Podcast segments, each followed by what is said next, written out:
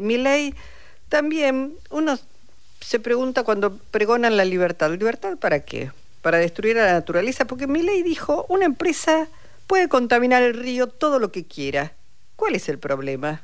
Y yo dije, ah, caramba, alguien está hablando sobre recursos naturales, sobre el cuidado de la naturaleza. Andrés, ¿cómo va? Buenas tardes. ¿Qué tal, Luisa? Buenas tardes, ¿cómo estás? Bien, muy bien. Preocupada cuando uno escucha que alguien que se postula a la presidencia habla de, este, bueno, que no hay que cuidar los recursos naturales en última instancia, ¿no? Decir, ¿qué importa si uno contamina un río, no?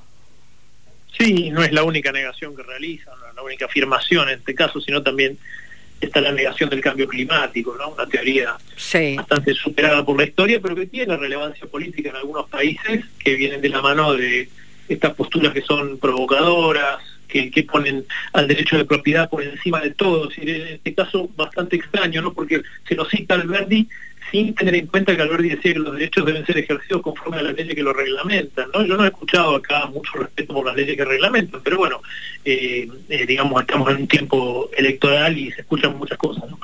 Ahora, ¿te llama, digo, la atención que no se escuchen más voces repudiando esto? A los jóvenes les interesa, pero yo siempre tengo la impresión de que los jóvenes y el cuidado de la naturaleza y del planeta, ese es un tema que los interpela. Digo, han crecido mucho los partidos verdes, los partidos más vinculados a la defensa de, la casa común, y sin embargo no se escuchan demasiadas voces que salgan a responder.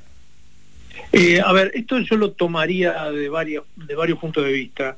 Eh, es cierto que hay una conciencia bastante importante en términos de, digamos, de la apropiación del planeta, en definitiva, ¿no? De las especies.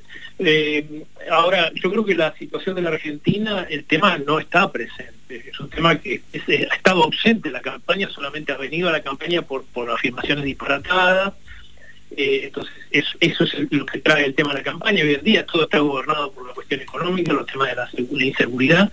Entonces, por ahí pasa todo y después hay otro tema también que yo pondría en la mesa. La, idea de salir a, responder disparates todo el tiempo es también una estrategia electoral, ¿no? Es decir, esta idea de plantear cuestiones que son absurdas, disparatadas, entonces se genera una centralidad. Y la pregunta que uno se hace siempre, sobre todo lo que estamos en el tema, ¿es necesario salir a responder cada cosa? ¿O es, o es la idea de dar cada vez más volumen a los disparates y que eso se convierta en, después en una verdad? Entonces es, una, es un dilema que se tiene, pero igualmente eh, claramente que hay, que digamos establecer y aclarar cada vez que las cosas ocurren, como en este caso. Claro, porque pensaba, por un lado, si dejas pasar, después eso puede terminar convirtiéndose en realidad. Mi ley plantea eliminar muchos ministerios, entre los ministerios el de ambiente este, y recursos eh, renovables, ¿no? Sí, sí, por supuesto, está, eh, digamos, en esa, en esa idea de tachar, está, está también el Ministerio de Ambiente, y, ahí hay, también una idea de, de, no conocimiento, de desconocimiento de la realidad, ¿no?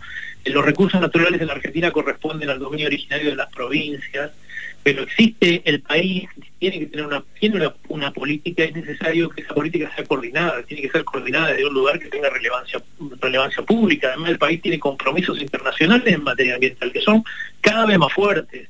O sea, quien no tenga una idea de que el cambio climático va a gobernar, ya está gobernando la, digamos, la geopolítica internacional, es, es simplemente un acto de ignorancia política. Mm. Este, yo puedo tachar el cambio climático va de acuerdo a mi ideología, pero no después voy a tener que enfrentar una realidad internacional en donde los países van a poner el tema sobre la mesa.